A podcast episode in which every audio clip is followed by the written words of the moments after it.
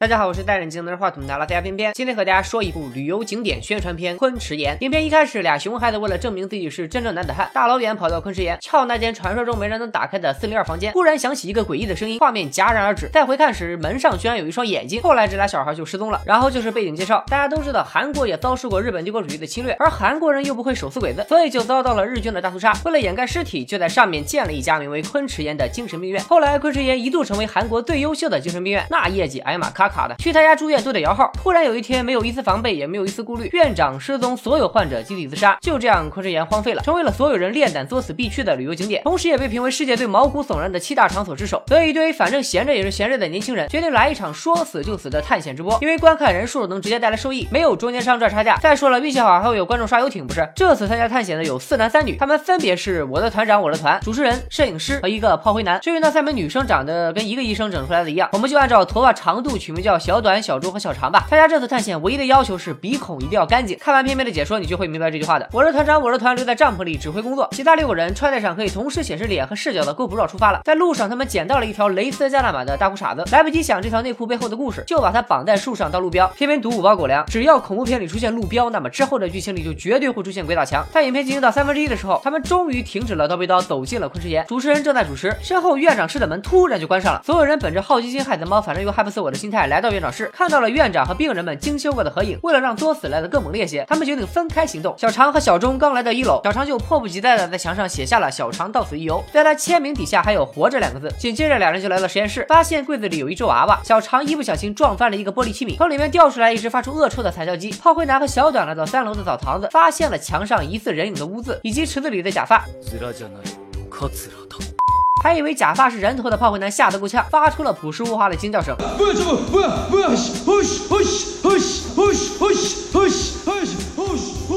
观看直播的人数很快就突破了五万，我的团长我的团笑得合不拢腿，决定办个招魂仪式庆祝一下。说白了就是坐在一堆穿着铃铛的红线下啥也不干。突然伴随着一声铃儿响铃铛，铃铛开始往下掉。主持人和摄影师来到空房间给团长打电话，原来这些恐怖桥段都是他们仨设计的，其他人并不知情。这么一折腾，播放量马上十万加了。就在团长美滋滋的想着一百万的播放量时，身后的煤气灶突然着了。他本以为是得罪了灶王爷，结果电脑也死机了，还停了电。好在没一会儿就恢复了正常。紧接着所有人进了一层的实验室，发现之前在柜子里的娃娃被人挪了位置。如果你有仔细。看那张院长和患者的合影，会发现这只娃娃是属于其中一名患者的。不得不说，岁月没有在娃娃身上留下任何痕迹，因为它比所有演员的鼻孔还干净。不用说也知道，这个娃娃也是节目组安排的。这层直播结束后，团长再次分工，小短和炮灰男去四楼装灯，其他人来到三楼的诊疗室，发现到处散落着有洞的木箱。主持人为了走进科学，把手伸进了木箱，准备摸个奖。突然，主持人嘚瑟了起来，你以为他中奖了吗？不，箱子里好像有人抓住了他的手。小钟说：“你演的有点浮夸啊。”说完也把手伸进了木箱，没想到这次真的中了大奖。挣脱后的小钟手上多了几条抓痕，可是当箱子。门自动打开后，里面啥也没有。小张的围巾也不知道被什么东西撩拨了一下。主持人和摄影师蒙圈了，剧本里没写这出啊，怎么还临时加戏呢？此时，小短和炮灰男正在四楼装灯，所有人逃到了小常之前写的名字面前，发现之前的“活着”俩字被调换了前后顺序，变成了自杀。此时，小短和炮灰男正在四楼装灯，小钟和小常崩溃的选择终止探险，准备离开这个鬼地方。而五星缺德又缺钱的团长对两名男生撒谎，说并没有出现灵异现象，一切都是小常和小钟在演戏，为的是让他们继续直播赚点击率。主持人和摄影师表示，这毕竟属于高危职业，想要继续就得加钱。团长一看播放量都到七十万了，那就加呗。此时，小短和炮灰男仍然在四楼装灯。主持人和摄影师来到器械室继续直播。这时，一辆产自一九四八年的轮椅突然就成了精，身后的门也啪的一声被关上。再一回头，所有桌椅、锅碗瓢盆都被吸到了天花板上。呃，不知道牛顿看完以后啥感想？所有东西开始到处乱飞，哥俩前后脚被砸晕了过去。另一边，小钟和小常找到了之前绑的大裤衩子，以为自己已经逃出了昆池岩，其实果然是遇到了鬼打墙。他们一直都在实验室里，根本没跑出去。突然，小钟就莫名其妙的进入了高能模式。